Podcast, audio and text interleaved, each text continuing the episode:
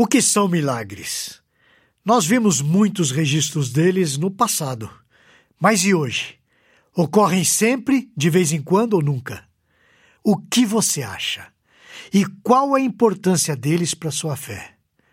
Para nos instruir sobre esse assunto, eu trago a você um texto de um bacharel de teologia pelo seminário Martin Busser. Ele também é músico e compositor e membro da primeira igreja presbiteriana de Vitória, no Espírito Santo. É casado com a Larissa Barcelos e pai do Miguel e da Heloísa. E também é o nosso editor-chefe. Eu estou falando do Diego Venâncio e o tema que ele aborda hoje no Teu Mídia Blog tem como título Milagres e sua importância.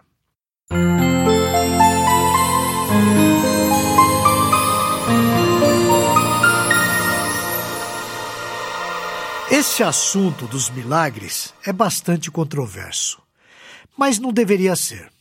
Ele se torna controverso porque as pessoas supervalorizam os milagres no dia de hoje, transformando-os em algo comum e necessário. É curioso que em algum momento na história, na construção da revelação bíblica, eles realmente eram mais comuns e também mais necessários. A questão controversa é que nós já temos a revelação de Deus total nas Escrituras.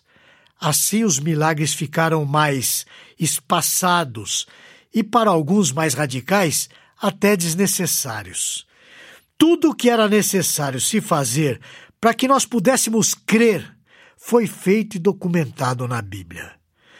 As pessoas costumam confundir qualquer coisa improvável com um milagre. Por exemplo, alguém ganhar na loteria, isso é chamado de milagre. Obviamente, ganhar na loteria é algo muito improvável. Mas você há de convir comigo que existe uma remota possibilidade, não é mesmo? Agora, se você ganhasse na loteria sem nunca ter jogado lá, isso sim seria um milagre.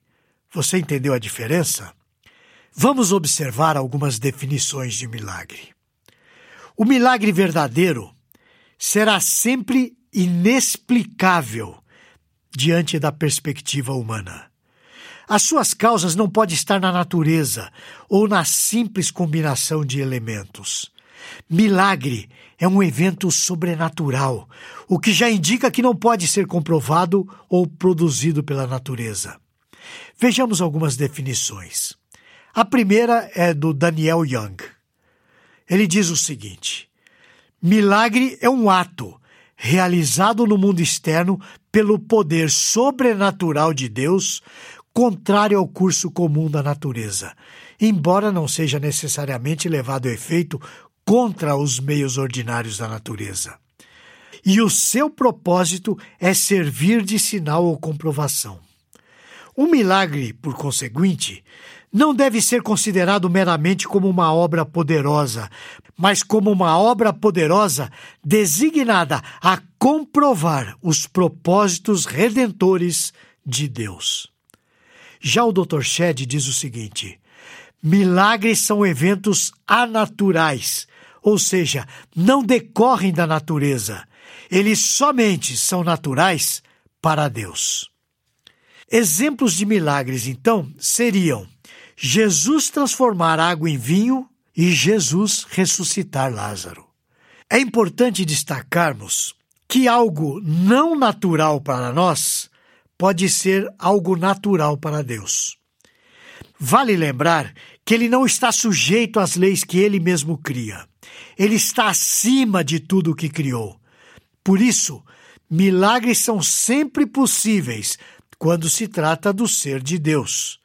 Às vezes, milagres podem ser feitos sem conter qualquer elemento. Em outros casos, eles podem conter elementos naturais. Nessas instâncias, porém, os elementos são usados de forma totalmente extraordinária.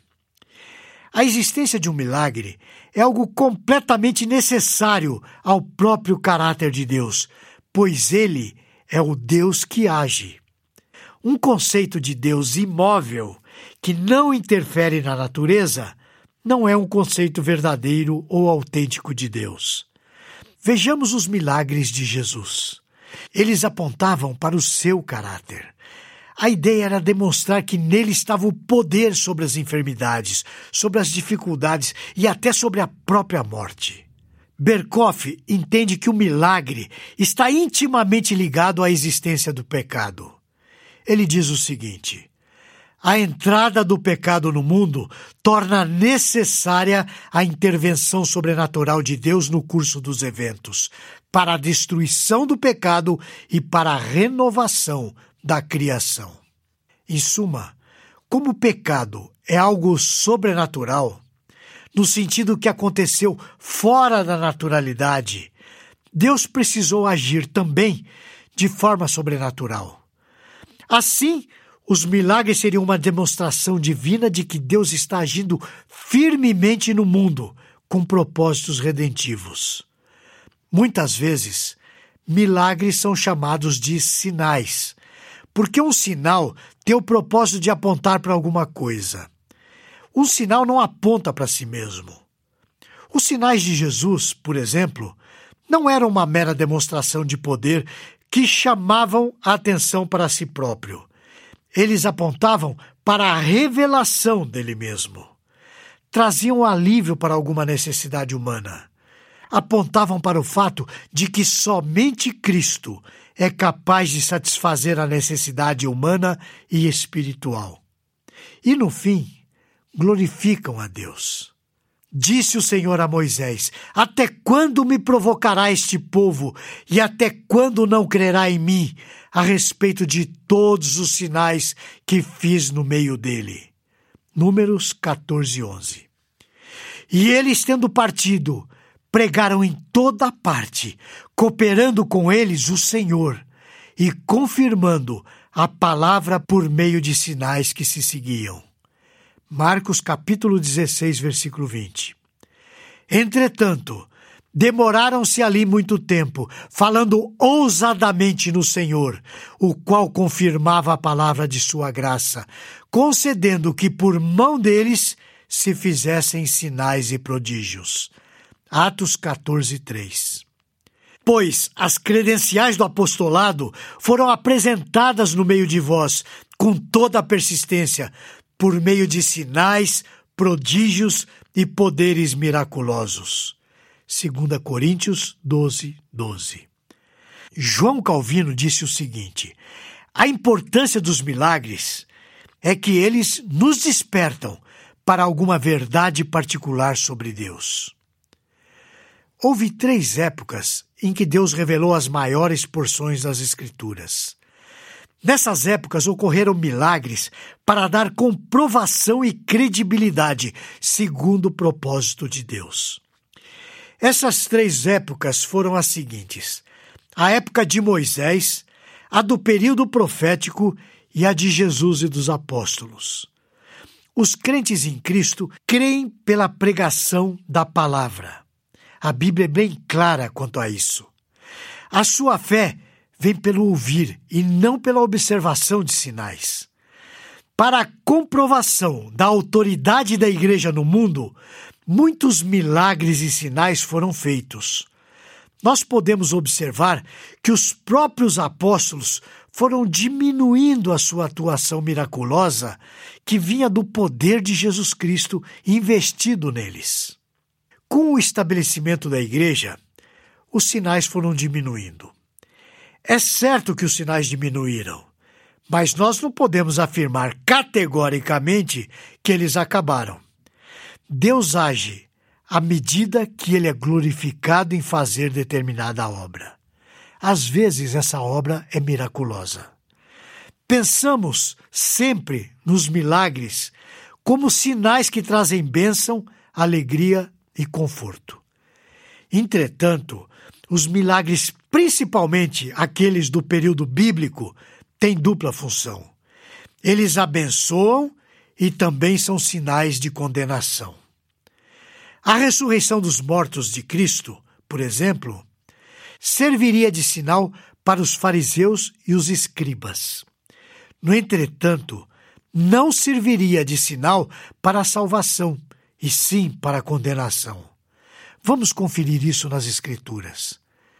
Então, alguns escribas e fariseus replicaram: Mestre, queremos ver da tua parte algum sinal.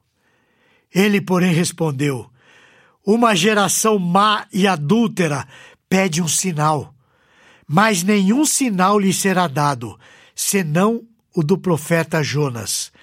Porque assim como esteve Jonas três dias e três noites no ventre do grande peixe, assim o filho do homem estará três dias e três noites no coração da terra. Ninivitas se levantarão no juízo com esta geração e a condenarão, porque se arrependeram com a pregação de Jonas. E eis aqui está quem é maior do que Jonas. Mateus capítulo 12, versículos 38 a 41. Isso está em harmonia com as palavras de Jesus dirigidas a Tomé. Disse-lhe Jesus: Por que me viste e creste? Bem-aventurados os que não viram e creram. João 20, 29. Jesus apresenta que os milagres foram feitos para manifestar o seu poder, para que as pessoas crescem nele. Ai de ti, Corazim! Ai de ti, Betsaida! Porque se em Tiro e em Sidom se tivessem operado os milagres que em vós se fizeram, há muito que elas se teriam arrependido com pano e saco de cinza. Mateus capítulo 11, versículo 21. Hoje em dia, podem acontecer milagres, mas isso seria um fato não ordinário. Isso nos impede de elaborar uma teologia específica sobre esse assunto, pois nós fazemos teologia sempre a partir da revelação das Escrituras. E é preciso saber que a Bíblia não nos dá algo tão claro sobre esse assunto. Porém, diante daquilo que conhecemos sobre Deus, nós sabemos que nada limita o poder de Deus. Ele age ainda hoje na história, através da sua bendita providência. Ele pode fazer milagres como lhe aprouver. Contudo, as Escrituras mostram nitidamente que esses sinais diminuíram. E qual seria o maior milagre? O maior milagre, certamente, é Deus transformar pecadores em filhos de Deus. Nós somos gratos a Ele por isso. A Ele seja dada toda a glória. Amém. Esse e outros assuntos você encontra no Teomídia Blog.